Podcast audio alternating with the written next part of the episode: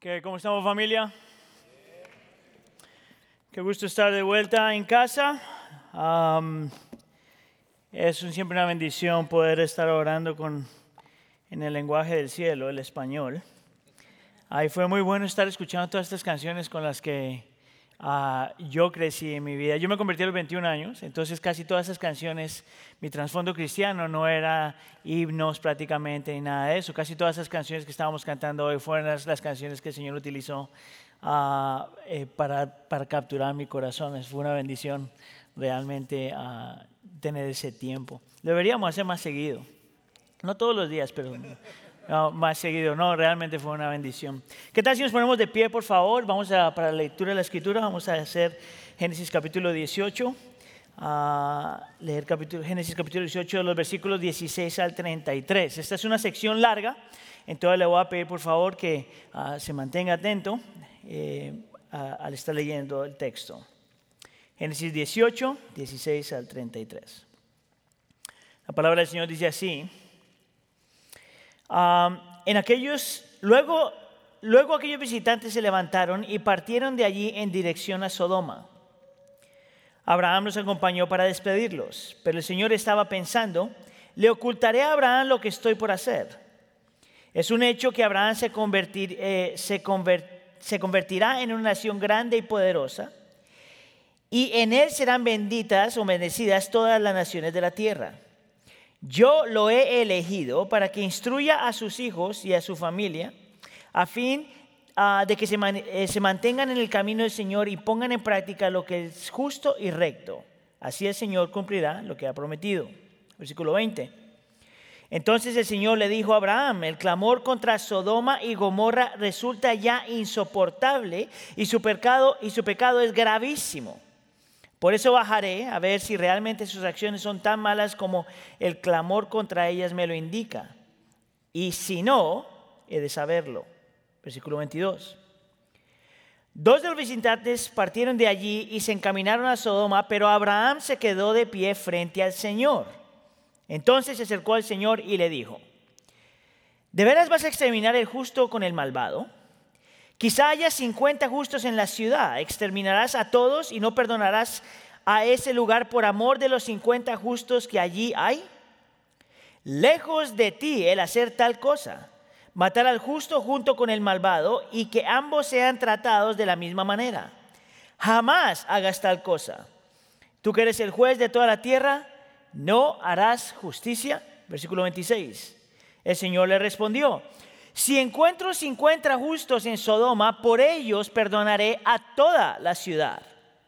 Abraham le dijo, reconozco que he sido muy atrevido al dirigirme a mi Señor, yo que apenas soy polvo y ceniza, pero tal vez falten cinco justos para completar los 50. ¿Destruirás a toda la ciudad si faltan cinco? ¿Esos cinco? Si encuentro 45 justos, no la destruiré, contestó el Señor. Versículo 29. Pero Abraham insistió, tal vez encuentren solo 40. Por esos 40 justos no destruiré la ciudad, respondió el Señor. Abraham volvió a insistir, no se enoje mi Señor, pero permítame seguir hablando, tal vez se encuentren solo 30. No lo haré si encuentro allí a esos 30, contestó el Señor. Abraham siguió insistiendo, sé que he sido atrevido en hablarle así a mi Señor, pero tal vez se encuentren solo 20. Por esos 20 no la destruiré, dice el Señor. Abraham volvió a decir, no se enoje mi Señor, pero permítame hablar una vez más. Tal vez se encuentren solo 10. Y el Señor responde, aún por esos 10 no la destruiré. Cuando el Señor terminó de hablar con Abraham, se fue de allí y Abraham regresó a su carpa. Esa es la palabra del Señor. Permítame orar. Señor, yo te quiero dar gracias um, por el acceso que tenemos a tu palabra. Gracias, Señor, por el poder de tu palabra. Te damos gracias porque es tu palabra lo que transforma el corazón, es tu palabra lo que informa lo que cantamos, es tu palabra lo que informa cómo oramos, es tu palabra lo que realmente ah, cambia nuestra forma de pensar, transforma nuestros afectos. Es tu palabra, Señor, lo que tú utilizas para cambiar a tu pueblo. Te pido por favor, Señor, que tú lo utilices el día de hoy, Espíritu de Dios, como siempre. Apelamos a tu presencia y pedimos, Señor, que ah, Espíritu que ilumine nuestra mente, nos permitas ver, nos permitas creer y si es necesario, Señor, llévanos a arrepentimiento para poder vivir para aquello para, para lo cual fuimos creados. Te lo pedimos por favor en nombre de tu Hijo Jesús. Y la iglesia dice, ¿se pueden sentar? Ah, como ustedes han estado escuchando, a lo largo del verano estamos haciendo esta serie en la vida de Abraham. Básicamente estamos mirando uh, cuál fue la vida de Abraham, por qué fue que el Señor lo escogió. Y si usted sabe algo acerca de la historia, usted sabe que Abraham fue una de las figuras centrales en la historia del cristianismo. Se podría decir que es uno de nuestros padres espirituales. Yo me atrevo a decir que de todos nuestros padres espirituales, Abraham es el más importante de todos. Ah, por varias razones. Y hay tanto de aprender de este hombre, hay tanto que aprender de su relación con el Señor, de su vida de fe, de su perspectiva de la vida. Pero hay algo que el día de hoy vamos a hablar de él, es porque de Abraham podemos aprender lo que significa ser gente de compasión. Y la razón por la que digo eso es porque en el texto que vimos hoy te muestra que Abraham era una persona o fue un hombre que supo cómo ejercer la compasión. Déjeme hacer una pregunta. ¿Cuántos de ustedes conocen a una persona que tú sabes que es que extiende compasión? Por favor, levante la mano rapidito. Ok. En realidad todos nosotros tenemos un entendimiento de lo que la compasión es. Y hasta cierto punto tenemos una imagen de cómo la compasión se ve. Sin embargo, mi trabajo el día de hoy es empujarlos un poquito porque hay tanto que aprender acerca de este hombre en referencia a este tema. Y estas son las cuatro preguntas que le vamos a hacer al texto hoy. ¿Qué es la compasión? ¿De dónde viene? ¿Cómo la abrazamos y cómo lo ponemos en práctica? Ahora, si usted nota, yo casi siempre hago estas tres nada más, estos tres puntos, nunca casi hago este. El problema, la razón por la que incluí este ah, hoy es que la compasión es uno de esos temas que no solamente se puede quedar en información. La, compasión, por definición, se tiene que poner en práctica. Entonces lo que quiero hacer al final del, eh, sermón es darle algunos principios de cómo podemos poner esto en práctica. Entonces hágame un favor, pregúntele a la persona que está al lado suyo, si tiene espacio porque están todos regados por todos lados. Ah, eh, pregúntele a la persona, dice, ¿conoces tú, has visto tú una persona de compasión alguna vez? Dígale, pregúntele, pregúntele. Ahora, la razón por la que le estoy haciendo que haga esa pregunta es porque, como le dije al principio, todos tenemos una definición de lo que significa la compasión. Vamos entonces con el primer punto. ¿Qué es en realidad la compasión desde un punto de vista bíblico? Yo quiero entonces proveerle con una definición que encontré en uno de los diccionarios bíblicos que yo utilizo en preparación para mis sermones. Y me parece que es una muy buena definición de lo que significa ser una persona compasiva. Fíjese bien cómo lo pone esta persona. La compasión es tener una conciencia comprensiva. Esto quiere decir, parece ahí un ratito, esto quiere decir tener un entendimiento de lo que otra persona está pasando. Hasta cierto punto yo podría decir, es tener un entendimiento de tal forma que te afecta a ti.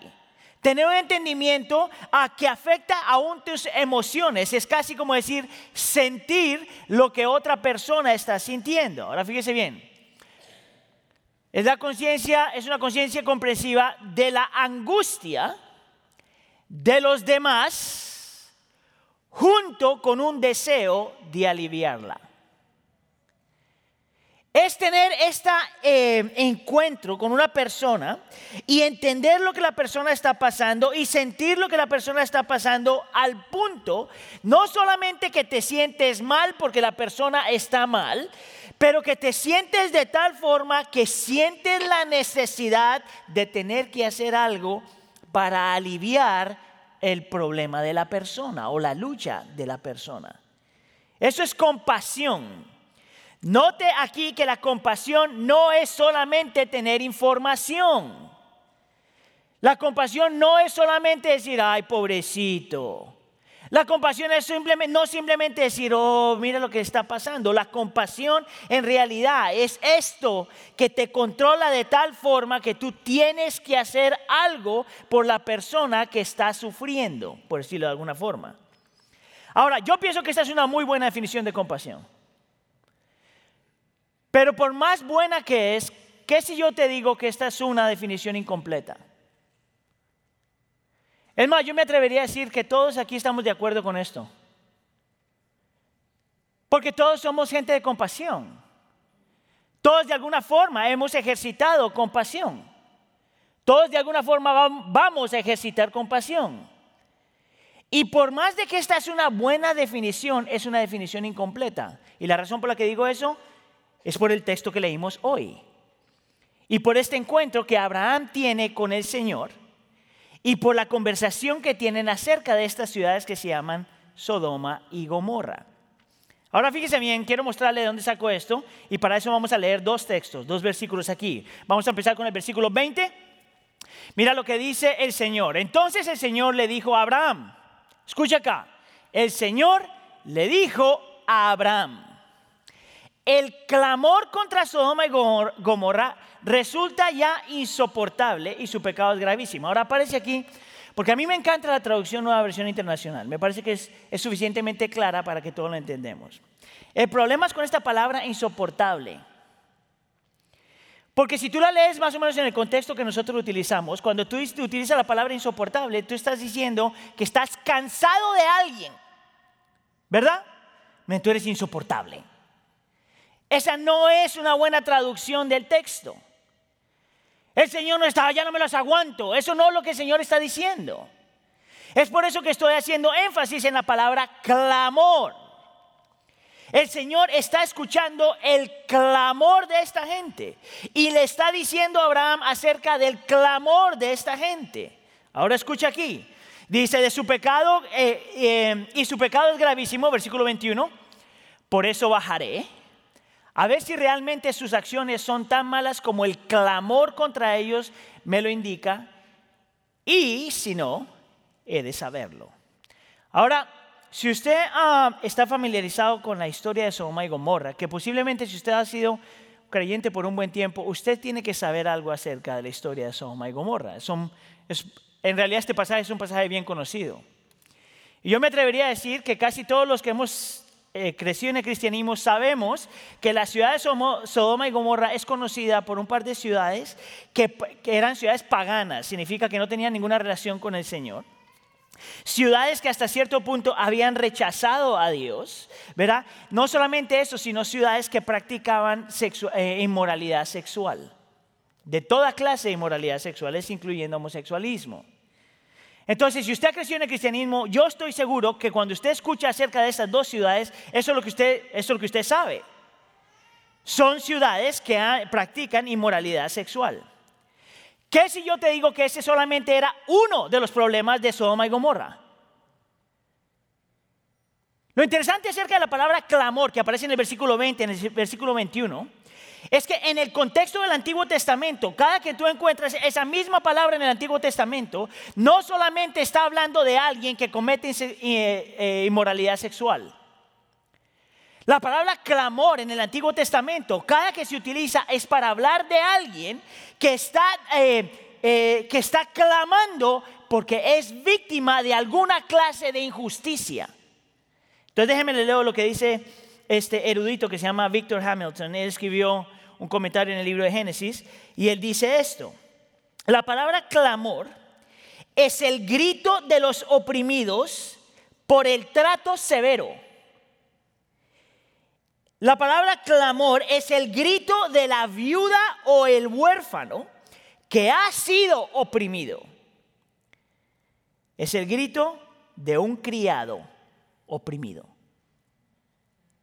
¿Te fijaste lo que dice? El problema con Sodoma y Gomorra no era solamente que eran gente inmoral hablando de la sexualidad, sino que eran gente inmoral porque no sabían cómo ni proteger ni cuidar al vulnerable. Ahora te digo por qué estoy haciendo énfasis en esto. Porque en el mundo cristiano hay esta tendencia de preferir unos pecados más que otros y considerar unos pecados más ofensivos que otros. Todos los pecados tienen diferentes consecuencias, pero todos los pecados frente al Señor tienen el mismo peso. Y lo que vemos aquí es que hay gente que puede decir, oh, Sodoma y Gomorra eran terribles porque practicaban sexualidad una inmoralidad sexual. Y nosotros diríamos, amén, la Biblia habla de eso. Pero es tan ofensivo para el Señor un grupo de gente que no sabe cómo cuidar el oprimido. Tan ofensivo. Al mismo tiempo, Dios odia la inmoralidad sexual y al mismo tiempo odia cuando un pueblo no sabe cómo cuidar al oprimido o al vulnerable. Hay un hombre que se llama o se llamaba G.K. Uh, Chesterton y él dijo esta frase que me llamaba mucho la atención. Dice, los hombres, hablando de los cristianos, los hombres no difieren mucho sobre las cosas que llaman malas. En otras palabras, todos nosotros hasta cierto punto tenemos un entendimiento de lo que es malo. ¿Verdad? Todos sabemos que robar es malo, ¿verdad? Levanten la mano. Todos sabemos que matar es malo. Levanten la mano.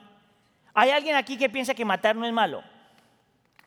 Por si acaso, ¿verdad? Si te das cuenta, todos tenemos un entendimiento básico de lo que es malo. Pero mira lo que dice este hombre. Donde los hombres difieren, hablando de cristiano, donde los hombres difieren enormemente es sobre las cosas malas que son excusables. ¿Viste eso? Hay cosas que nosotros podemos decir, no, eso es malo. Pero es malo, but it's okay, porque está en inglés. Y yo lo que veo con Sodoma y Gomorra es precisamente eso. Que nosotros sabemos que son ciudades conocidas por su inmoralidad sexual, pero cuando vemos que es gente que no sabía cuidar ni proteger al oprimido, es tan malo como eso. Nosotros no tenemos permiso ni de excusar, ni de pretender que ninguna de estas dos es más mala que la otra. Ahora, es aquí entonces donde entra Abraham. Porque yo quiero que tú veas cuál fue la reacción de Abraham después de que el Señor le dijo lo que estaba pasando en Soma y Gomorra. Ahora, antes de que se me olvide, yo quiero que usted note que las personas que le hablaron a las personas que están diciéndole eso al Señor es la gente de la ciudad misma. hasta cierto punto, el pueblo mismo está clamando y el Señor escucha ese clamor. Ahora, mira la reacción de Abraham cuando esto pasa. Y para eso vamos a irnos al versículo 23. Dice, entonces se acercó el Señor y le dijo, se acercó, entonces se acercó al Señor y le dijo, Abraham, dijo, ¿de veras vas a exterminar al justo junto con el malvado? Mira dónde empieza. Abraham reconoce que en ese lugar hay malvados y hay justos. ¿De veras vas a destruir los dos? Versículo 24. Quizá haya 50 justos en la ciudad. Exterminarás a todos y no perdonarás a ese lugar por amor a los 50 justos que allí hay. No te quiero que está pasando. Abraham entonces reconoce que esta ciudad es una ciudad que merece el juicio de Dios. ¿Verdad? Y se para en medio entre la ciudad y Dios a interceder por este pueblo. Escucha aquí. Lo que tú no te puedes olvidar es que ese pueblo o esos pueblos ni aman a Dios, ni quieren nada de Dios, ni aman a Abraham, ni creen en lo que Abraham cree, ni practican lo que Abraham quiere que practican. Ese mismo pueblo es un pueblo pagano que practica sexualidad e inmoralidad sexual, que no le importa el oprimido, que no le importa nada, y por ese pueblo Abraham está intercediendo. Mira lo que realmente significa ser una persona de compasión es una persona que sí tiene conciencia comprensiva de la angustia de otra persona y tiene un deseo aliviarlo. Amén. Pero la, la, compasión bíblica es más que eso. Es querer aliviar el sufrimiento de aquellos que no te aman. de aquellos que no creen lo que tú crees de aquellos que te rechazan, de aquellos que no han abrazado lo que tú has abrazado, de aquellos que siempre te, ah, que, te odian, de, la, de aquellos que se burlan de ti, de aquellos mismos que no les interesa a Dios. Eso es compasión. Eso es la compasión bíblica. ¿No te recuerda eso? Parecido a lo que el Señor Jesús dijo. El Señor Jesús dijo en Mateo capítulo 5, dijo, yo sé que ustedes han escuchado decir, ama a tu prójimo y odia a tu enemigo, pero yo te digo, dice el Señor Jesús, ama a tu enemigo y ora por su prosperidad. En Lucas capítulo 6 dice lo mismo, ama a tu enemigo y busca hacerle el bien. Eso es compasión bíblica. Mire, yo no tengo duda que todos aquí somos gente de compasión. Tú eres compasivo para con tu familia, con tus amigos, de vez en cuando con la gente de la iglesia. Pero eso no es suficiente. La compasión bíblica es poderte parar en la brecha entre Dios y un pueblo que no quiere nada contigo. Mira, mis conversaciones con la gente es tan fácil, darme cuenta, es tan fácil que esto lo podemos ignorar. La pregunta para ti es, ¿cuándo fue la última vez, por ejemplo, que tú odiaste, eh, odiaste oraste por alguien que tú se podías considerar tu enemigo? Escucha aquí, pero no odiar, no orar y decir, ah, Señor, que caiga el juicio sobre él. No, no, eso es otra cosa.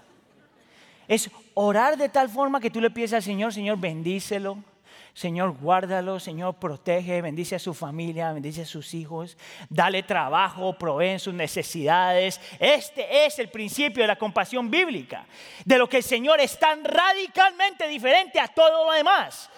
Nuestro llamado, si tú eres creyente, no es solamente ejercer compasión a la gente que te cae bien.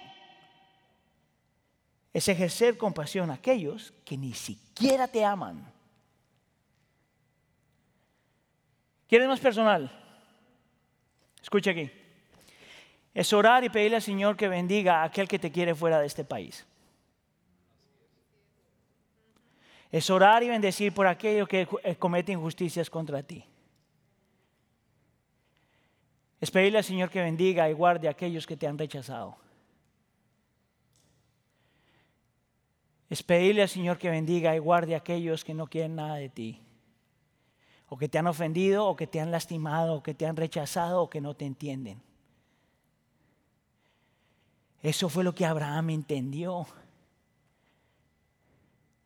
Alguien podría decir, no, no, Abraham está orando eso porque ahí estaba su familia. Si tú sabes algo acerca de la historia, tú sabes que en ese lugar estaba su familia. Estaba Lot, estaba su esposa y estaban sus dos hijas.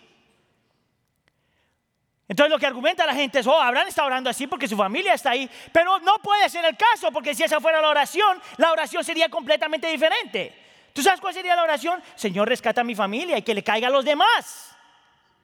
Esa no es la oración. La oración es, Señor, si hay justos ahí, perdona también al que no es justo. Señor, si hay justos ahí, perdona no solamente, no solamente rescata, pero perdona al que no es justo. Perdona al malvado. Eso me parece tan increíble. Tú sabes lo que sería, eh, tú sabes el impacto de la iglesia en nuestra comunidad. Tú sabes cómo las familias serían diferentes. Tú sabes cómo trabajaríamos diferentes cuando los cristianos realmente abrazaran eso cuando realmente abrazaran eso. Esa es la compasión. Ahora la segunda pregunta que tenemos que hacer es, ¿de dónde Abraham sacó esa compasión? Bueno, bien interesante, y este es el segundo punto, es que yo he leído este texto varias veces y he predicado un par de veces en este texto. Y creo que esta es la primera vez que como que estaba entendiendo algo que yo no había visto antes, por alguna razón. Y es que en realidad Abraham está orando de esta forma porque tiene no solamente una, eh, una relación con el Señor, sino porque realmente conoce al Señor. La razón por la que Abraham está orando de la forma que está orando, no solamente lo está haciendo porque he was a nice guy, uno de esta gente que son buena onda.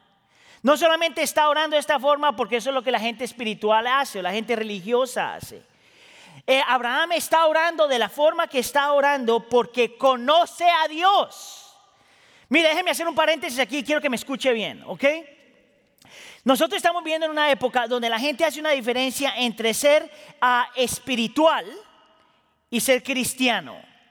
Entonces lo que la gente está diciendo ahora es, tú no tienes que ser cristiano, solamente tienes que ser espiritual.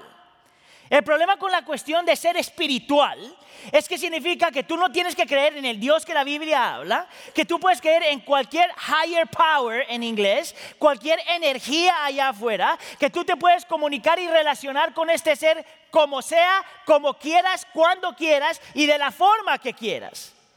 ¿Sabes cuál es el problema con eso? Es que ese Dios es producto de su propia imaginación. Yo oro al Dios que yo quiero tener. Yo digo lo que yo quiero decir. Ese Dios no me dice a mí nada de lo que tengo que hacer. Ese es el problema. Lo que nosotros estamos viendo con Abraham aquí, especialmente cuando viene a la oración, es que él está orando de acuerdo a lo que Dios ya ha revelado acerca de sí mismo. En otras palabras, cuando nosotros oramos, no oramos lo que sale del pantalón. Nosotros oramos de acuerdo a lo que Dios ya ha revelado acerca de Él. Y oramos por las cosas que Él quiere que oremos. Por eso el Señor Jesús dice, que se haga tu voluntad. Es alinear nuestra oración a quien Dios es y lo que Dios ya ha revelado. Mira, te lo pongo, es tan ilógico como esto. Una persona está casada, y esto es verídico, ¿verdad? Una persona está casada y se quiere divorciar porque se enamoró de esta otra persona. Y ora. Ay, Señor, quítamela, ya no me la aguanto. Esta sí me ama. Dime tú, ¿dónde en la escritura tú ves eso? Oh Señor, hazme rico. Quítame la pobreza. Tú no vas a encontrar ese versículo en ningún lugar. Si el Señor te hace rico, gloria a Dios, eso es su problema. Pero eso no es nuestra oración. Entonces Abraham aquí está orando de acuerdo a lo que el Señor ya ha revelado acerca de él. Y la razón por la que Abraham está orando de forma de compasión es porque se ha tomado él el tiempo de pensar teológicamente acerca de la naturaleza y el carácter de Dios y ora de acuerdo a ese carácter. Y te lo puedo poner de esa forma, bien simple. Abraham sabe dos cosas acerca de Dios que podemos ver en el texto. Número uno es que Dios es un Dios de justicia, pero al mismo tiempo que es un Dios de compasión. Mira, te lo puedo mostrar aquí que Dios es un Dios de justicia. Un par de ejemplos. Mira este versículo acá. Dice, dice, entonces se acercó el Señor y le dijo, esto es el Señor y le dijo, ¿de veras vas este, a exterminar al justo junto con al malvado? Este es Abraham hablando con el Señor. Ahora, nota aquí, note aquí que cuando él está diciendo, ¿de veras vas a hacer esto? ¿De veras vas a meter en el mismo bote a los justos y a los injustos? ¿De verdad vas a hacer que los justos paguen por las consecuencias del injusto? Y no más para que sepa, todos nuestros pecados tienen consecuencias en la comunidad. Pero lo que él está argumentando aquí es que Dios nunca, nunca le, daría al justo lo que el injusto se merece. ¿Tú sabes por qué? Porque Dios no puede ir en contra de su propia naturaleza. Dios nunca hace, nunca haría nada malo, nada injusto, nada que no es perfecto. Todo lo que Dios hace es justo, bueno, perfecto y sin mancha. Por lo tanto, lo que está argumentando este hombre es que Dios no podría hacer una cosa que no beneficiaría al justo. ¿Lo puedes ver?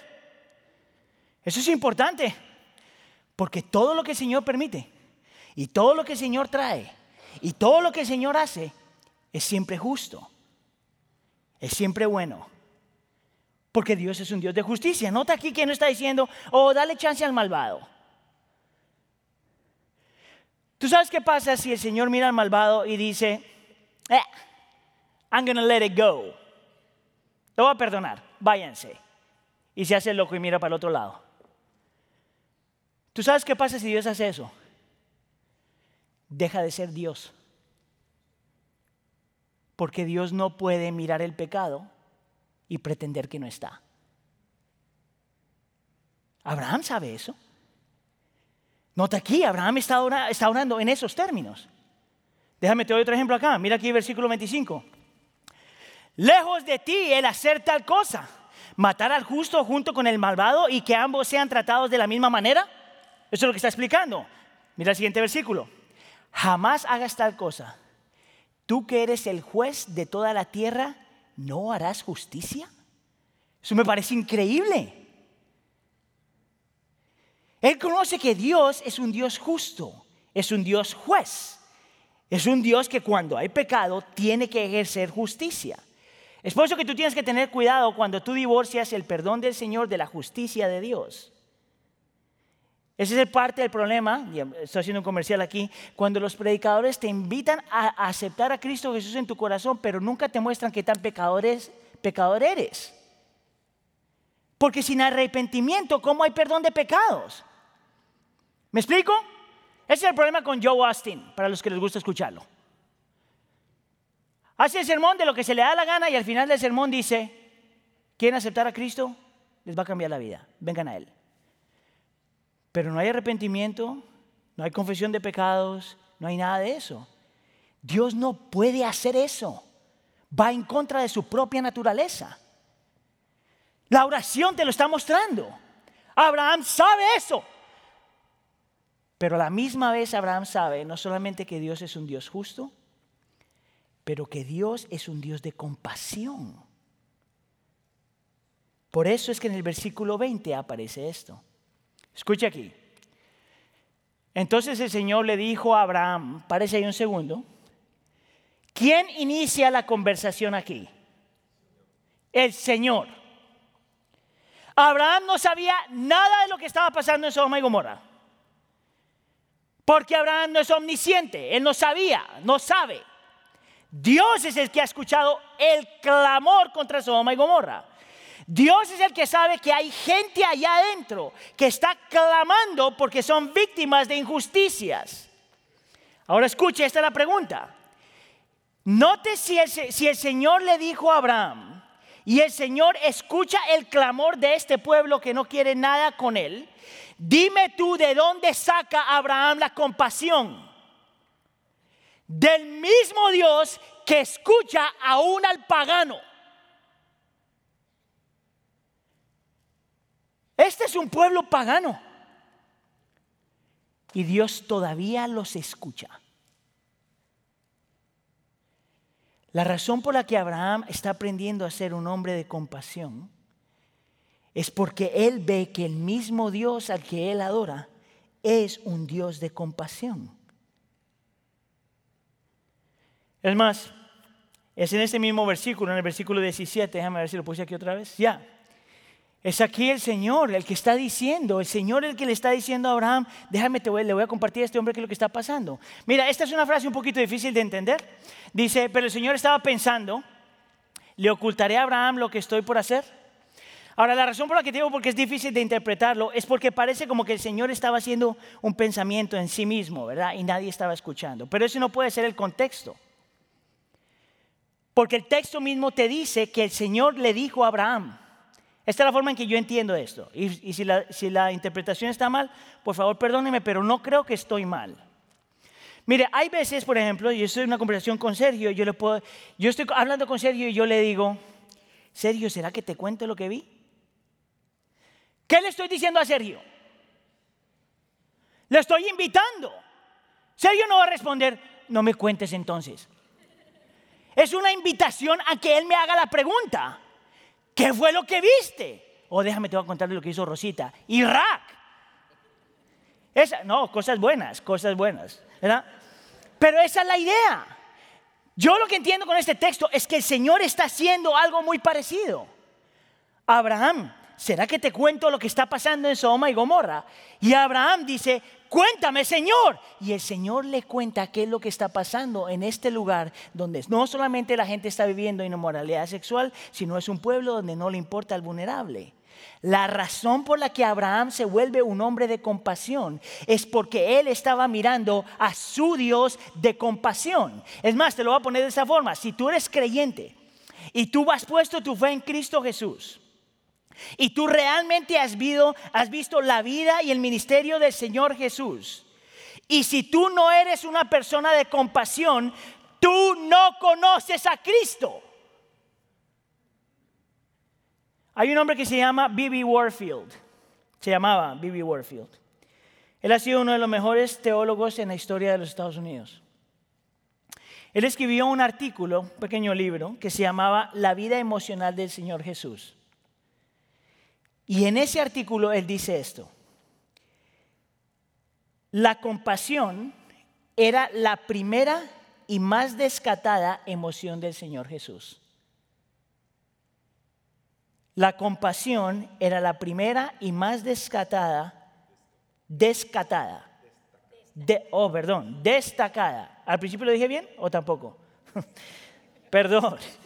Destacada, claro, descatada ni siquiera es nada, ¿verdad? Destacada emoción del Señor Jesús. De razón que yo digo y ustedes se quedaron como, ¿qué fue lo que dijo? Gracias, Sergio, tú sí me amas. Y él hace este argumento si tú realmente miras la vida del Señor Jesús y no ves que era una persona de compasión, nunca lo conociste. Era lo que más demostraba. Y me da tres, cinco cosas nos da. Dice, la compasión de Cristo fue un, movimiento, era como un movimiento interno hacia la misericordia. Entonces, cuando tú ves la vida del Señor Jesús, Él ve a alguien en sufrimiento e internamente tú puedes ver que Él se mueve hacia esa persona automáticamente.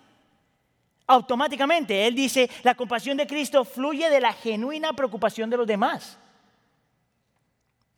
Si tú miras la vida del Señor Jesús, tú no puedes decir que el Señor Jesús no le importaba a la gente. ¿Te acuerdas cuando hay un encuentro que los discípulos, la gente, los papás están trayendo a los niños al Señor Jesús? Estaba cansado, estaba súper ocupado, estaba haciendo, y como era famoso, los discípulos lo primero que dicen, no, señor, eh, sacan a la familia y dicen, llévese a, los escuincles de aquí. Yo no sé si eso, alguien me dijo que era una mala palabra. Ya la dije. Llévese a los niños de aquí. Y el Señor Jesús defiende a los chiquitos automáticamente. ¿Cuántos fariseos trataron de mantener que los pobres, los oprimidos no se acercaban al Señor Jesús y el Señor siempre fue por la gente. La compasión de Cristo, dice Bibi Warfield, es un sentimiento que va más allá de simplemente sentir pena por aquellos con discapacidades físicas. Fue la destitución espiritual lo que más conmovió su compasión. En otras palabras, lo que movía más al Señor Jesús a compasión era saber la condición espiritual de la gente. ¿Te acuerdas cuando vienen estos cuatro muchachos y traen a su amigo frente al Señor Jesús porque estaba paralítico?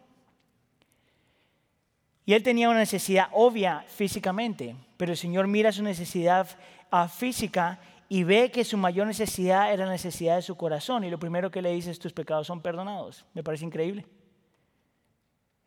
Ahora, si tú eres ese hombre y estás acostado, tú dices, Señor, yo lo que necesito es que me ayudes a caminar. Y el Señor Jesús lo que está diciendo es, no, tú lo que necesitas es que tu alma sea salva y porque soy bueno y compasivo, ahora también te sano. Es imposible decir que nosotros adoramos al Señor Jesús y no ver que es un Dios de compasión. La compasión de Cristo ve la necesidad humana más profunda, la necesidad del alma, y eso lo impulsa a proporcionar el remedio.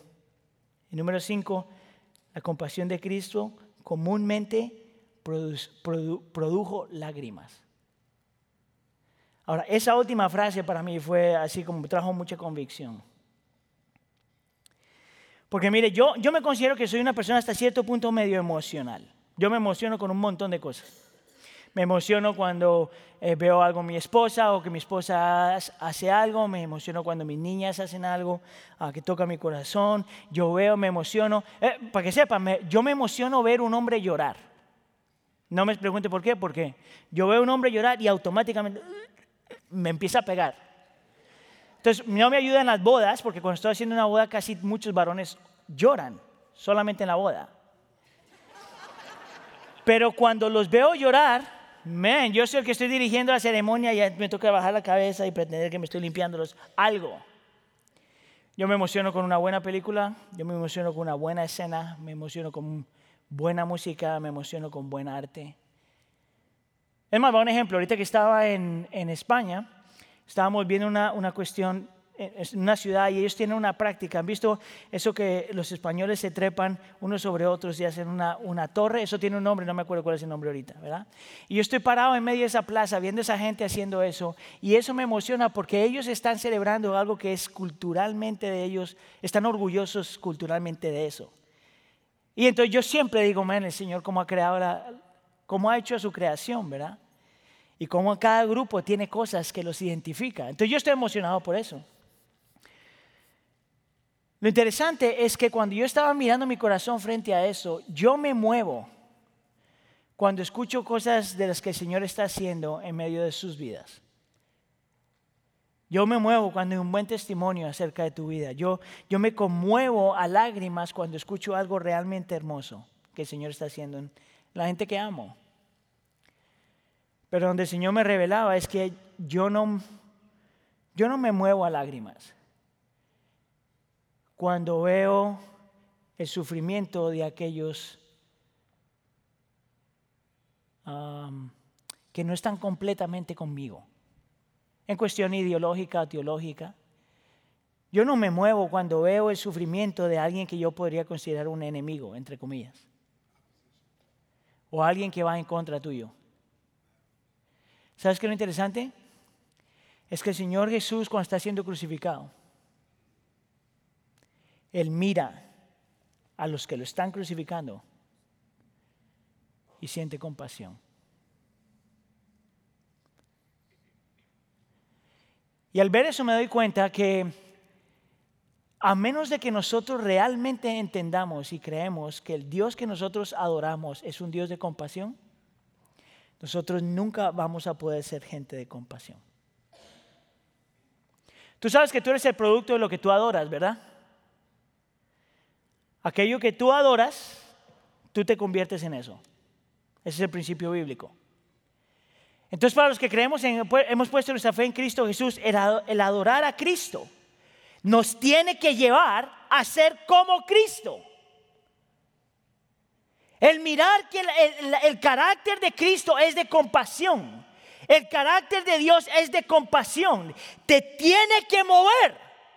Te tiene que llevar a ejercer compasión para aquellos que a lo mejor tú piensas que no se lo merecen. Es de ahí donde Abraham sacó su compasión, porque conocía a Dios. Sabía que Dios era un Dios de justicia, pero también sabía que era un Dios de compasión. La pregunta entonces que tenemos que hacer, la próxima pregunta es esta. ¿Cómo abrazamos esto? Si tú has estado parte de la iglesia, tú sabes que cada uno de estos temas no es simplemente que yo te dé información o que los pastores te den información y que tú digas, ah, lo voy a creer, lo voy a hacer. Eso no funciona así. La información no es suficiente. Que tú conozcas lo que la escritura dice no es suficiente.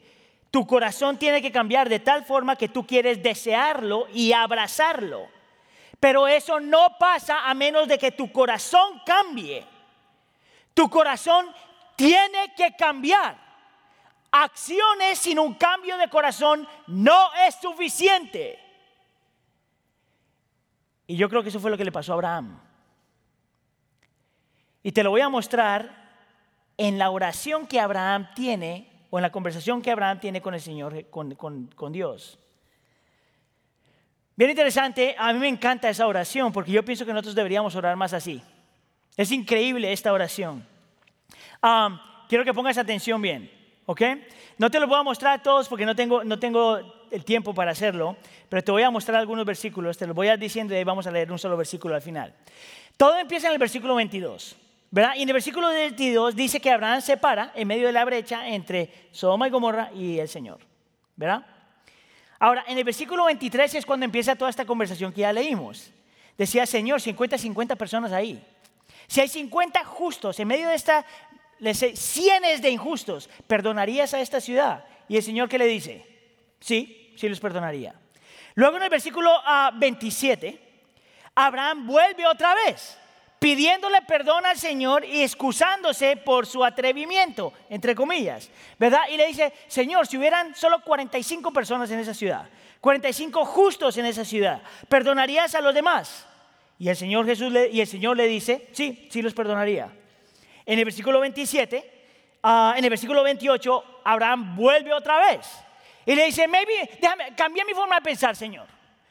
A lo mejor no 50 y a lo mejor no 45. ¿Qué tal si son solo 40? ¿Los perdonarías? ¿Perdonarías a los injustos en el nombre de los justos? Y el Señor le dice, sí, sí los perdonaría. Y hace otra vez lo mismo en el versículo 30 y le dice, ¿sabes qué, Señor? No te vas a enojar conmigo. Y estoy parafraseando. Pero ¿qué si ni siquiera son 40, sino 30? Y dice, yo los perdonaría. Y luego dice, luego dice 20 y finalmente llega el versículo 32 y esto es lo que dice. Abraham volvió a decir, no se enoje mi Señor, pero permítame hablar una vez más. Tal vez se encuentren solo 10. Pare ahí. De 50 bajó a 10. Y todas las veces el Señor les dice, sí, yo perdonaría al injusto en el nombre del justo. Aún por esos días no los destruiré, respondió el Señor por última vez. Ahora, este versículo es increíble porque después de esto Abraham se da por vencido y se fue. Y si tú lees Génesis capítulo 19, te das cuenta que el Señor vino y trajo juicio sobre Sodoma y Gomorra y los destruyó. Y la pregunta que tienes que hacerte es, ¿por qué Abraham paró ahí? Mira, si yo hubiera sido Abraham, yo hubiera dicho esto. Ok, Señor, no hay ni siquiera diez, pero hay cuatro. Hay cuatro que yo conozco, que esos son justos. Su esposa y sus dos hijas. ¿Perdonarías a toda esta gente por amor a estos justos? ¿Qué hubiera dicho el Señor? Sí. Sin embargo, Abraham no dijo nada. Ahora escucha aquí, Abraham todavía hubiera podido, hubiera podido decir otra cosa. Abraham hubiera podido decir, Señor, yo soy justo. Perdonarás a toda esta gente a nombre de mi justicia. Y el Señor le hubiera dicho, sí, si tú eres justo, perdonaría a todos los demás. ¿Qué fue lo que pasó entonces? No había ni un justo, ni siquiera Abraham. Por lo tanto, el juicio tenía que venir. Pero yo quiero que tú veas esto. En la economía del Señor, en la forma como el Señor creó las cosas, un justo puede salvar a miles de injustos. ¿Escuchó eso? Un justo puede salvar a miles de injustos. Y es aquí donde el Señor Jesús entra. Es aquí donde el Señor Jesús entra. Y por eso esta serie es acerca del Señor Jesús y Abraham, una sola historia.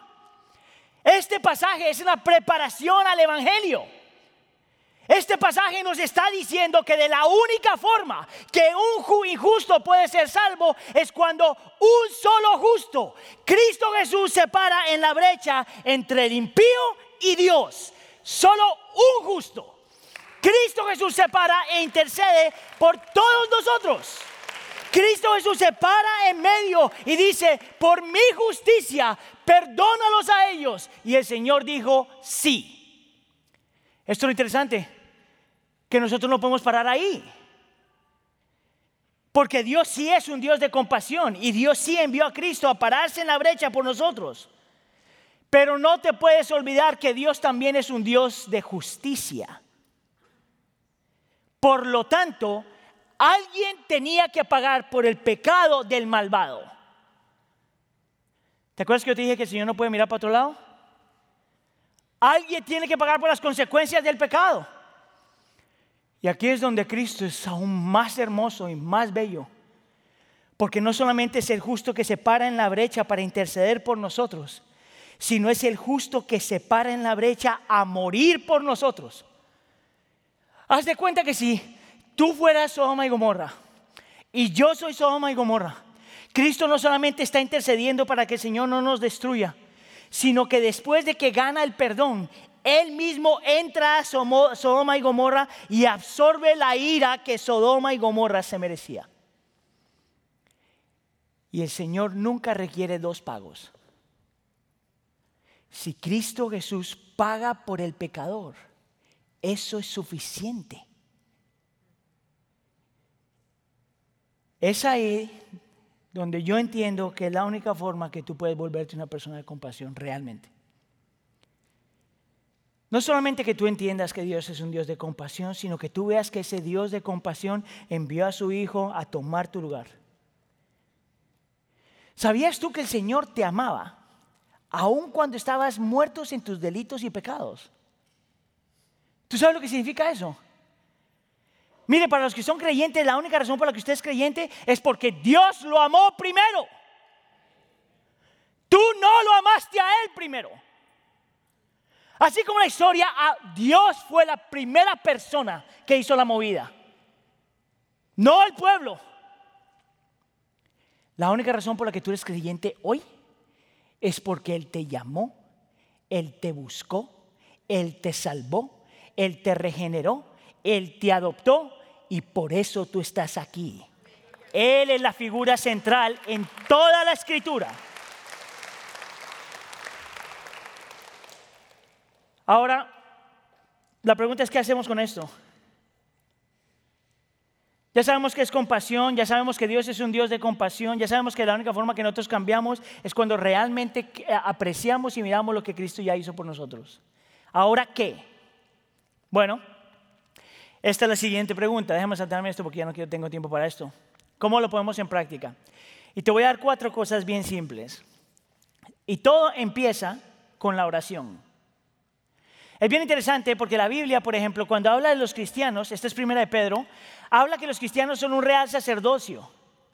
¿Sabes lo que significa eso? Es que si tú eres creyente, tú tienes un llamado y un ministerio a ser un sacerdote de la misma forma que Abraham fue sacerdote y de la misma forma que Cristo fue el mayor sacerdote. Lo que quiere decir es que tú tienes, si tú eres creyente, si tú no eres creyente, tú no te preocupes. Pero si tú eres creyente, tu llamado es a pararte en la brecha a interceder por aquellos que nadie más lo está haciendo. No solamente por los que te gustan y los que te caen bien, sino pararte en la brecha por aquellos que ni siquiera te aman. Escucha acá. Y de la única forma que tú lo puedes hacer es aplicando cuatro principios que estoy, estoy tomando del mismo texto. Número uno, tienes que aprender a hacerlo con humildad. Y esto es lo que quiere decir con esto. ¿Ves cuando él está diciendo, soy polvo y cenizas? Abraham siempre se acordaba que era un hombre que todo lo que era era solamente por la gracia del Señor. ¿Tú sabes cuándo es que nosotros no podemos ejercitar compasión? Cuando tú piensas que los pecados de otra gente son mayores que los tuyos. Es cuando tenemos este orgullo espiritual de que porque tú vienes a la iglesia eres mejor que otro. La realidad es que todos nuestros pecados es la misma ofensa ante un Dios santo. Por lo tanto, todos los pecados son pecadotes. Cuando tú estás intercediendo por una persona y extendiendo compasión a una persona, tú tienes que tener el entendimiento que todo lo que tú eres y todo lo que tú has logrado es simplemente por la gracia y misericordia del Señor. Eso es lo único que te da a ti humildad. Mis pecados no son mejores que tus pecados. Yo soy salvo por gracia y otros necesitan la misma gracia. Número dos, se requiere valentía. Eso es lo que quiero decir con esto. Mira, una cosa que admiro acerca de Abraham es que se acercó al Señor y no se echó para atrás. Ah, Tim Keller una vez dijo que hay oraciones que si nosotros las hacemos por tan, que si las hacemos por un buen tiempo, eventualmente se convierten en adoración. Esto es lo que quiere decir. Hay veces que nosotros tenemos que orar tan agresivamente frente al Señor que si lo estamos haciendo eh, constantemente, eventualmente el Señor responde. Y lo que quiero decir con esto es que hay gente por la que tú tienes que estar orando que tu tendencia va a decir, ese nunca, ese nunca se va a convertir. Oh, ese cuate, ese sí no lo saca nadie de ahí. Tú no decides eso. Tu llamado es a la compasión. Ha terminado uno de servicios en inglés y me acercó un hombre y me pidió oración por su papá. Cuando estamos orando, él está quebrantado, llorando por su papá. Y yo no sé cuántos años este muchacho está orando por su papá.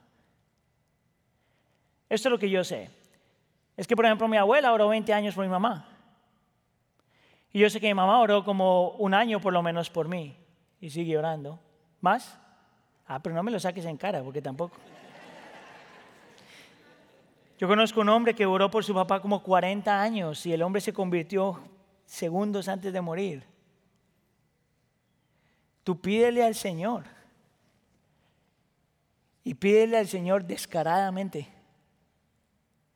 Tú notaste que el Señor nunca corrigió a Abraham. No lo corrigió por el negocio, no lo corrigió por nada, simplemente lo escuchó. Persistentemente e intencionalmente. La última que te la voy a poner de esta forma. Yo entiendo que nosotros luchamos con la oración muchas veces es precisamente porque no conocemos a Dios. Yo entiendo que hay gente por la cual nosotros no oramos porque no conocemos a Dios. Si tú quieres aprender a pararte en la brecha y ejercer compasión, tú tienes que conocer a tu Dios. Tú tienes que conocer a tu Dios. Solo así no oras por lo que tú te imaginas, sino por lo que tienes que orar. Déjeme terminar con esto. Ya me pasé el tiempo. Sorry. Cuando estaba en España, eh, uno de los ministerios que visité era un ministerio que se llama Casa Refugio, eh, que es un ministerio que ayuda, eh, rescata muchachas de la calle de que están víctimas del tráfico ah, sexual. Son muchachas que vienen de otros países, a Tailandia y África, del continente africano y todos estos, y vienen acá y las engañan y las traen a, España y les prometen el sueño y las esclavizan y las hacen un desastre. Y este es un ministerio que está eh, trabajando con una iglesia y entre ellos tienen este ministerio para rescatar a estas muchachas de la calle. para este viaje me llevé a mi hija y fue increíble para mí escuchar y que mi hija escuchara lo que el Señor está haciendo en ese lugar, ¿verdad?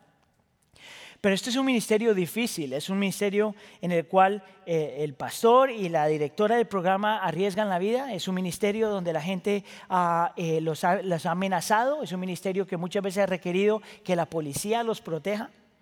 Es un ministerio que cada que se meten a tratar de rescatar a alguien cabe la posibilidad de que les peguen un tiro. Eh, este pastor me contaba esta situación donde viene un hombre, en inglés se llama un pimp, que son los que manejan todas estas, eso tiene un término en español también. ¿Cómo fue? ¿Un padrote? El padrote. Viene el cuate a la iglesia y entonces le dice al pastor, se queda todo el servicio y participa en la oración y le dice, qué tremendo sermón. Gracias por traer esa palabra a mi corazón. Y le dice, pero te quería decir algo. Deja ya de rescatar mujeres. Y le digo, si tú quieres mujeres, yo te lleno la iglesia de mujeres. Te traigo todas las mujeres que tienen sida y todas las mujeres que están embarazadas. Esas te las doy. Pero las demás no me las toques. Y si las tocas, vas a pagar las consecuencias. Yo estoy escuchando esto y digo, menos nosotros no estamos haciendo nada. Eso no es justificado, pero así me sentí. ¿verdad? Ahora, yo vengo de los Estados Unidos y vengo de una iglesia grande y estoy diciendo, bueno, eso tiene que ser un ministerio increíble. Entonces yo le pregunto, ¿cuántas mujeres ustedes rescatan por año? Y en mi mente americana, en mi mente McDonald's, bigger and faster is better.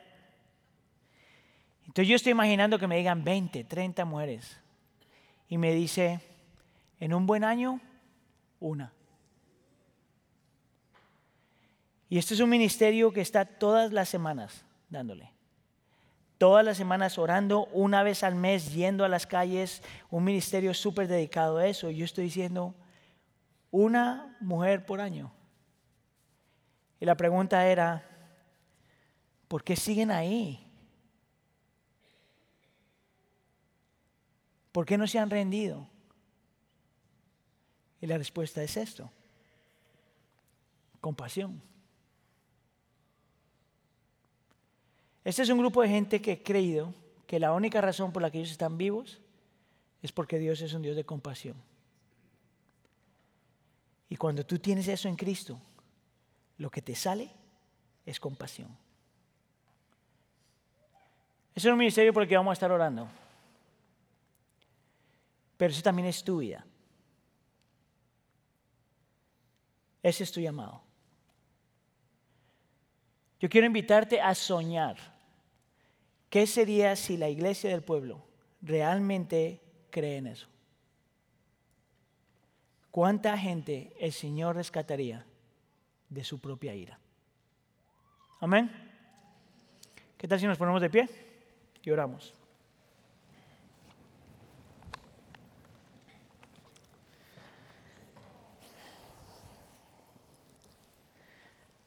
Señor, nosotros te damos gracias.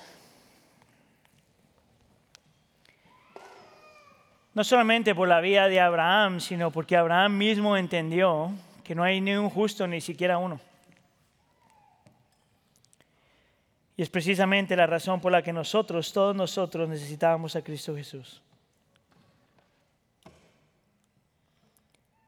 Señor, yo te quiero pedir perdón por nuestra indiferencia. Te quiero pedir perdón, Señor, si solamente algunas veces extendemos compasión a aquellos que amamos y no podemos extender compasión a aquellos que no amamos. Señor, acércanos a Cristo y a la hora redentora en la cruz del Calvario de tal forma, de tal forma, que nosotros nos volvemos en lo que adoramos. Danos ojos espirituales para poder ver aquellos, Señor, que nadie más ve. Haz de nosotros gente de intercesión, gente que se para en la brecha. Haz de nosotros, Señor, gente que le importa, la gente independientemente de su condición espiritual. Señor, alguien ha dicho que la razón por la que tú dejaste a la iglesia en la creación es precisamente porque tú amas a este mundo. Enséñanos, Señor, a abrazar nuestro llamado y haz de nosotros lo que debemos ser.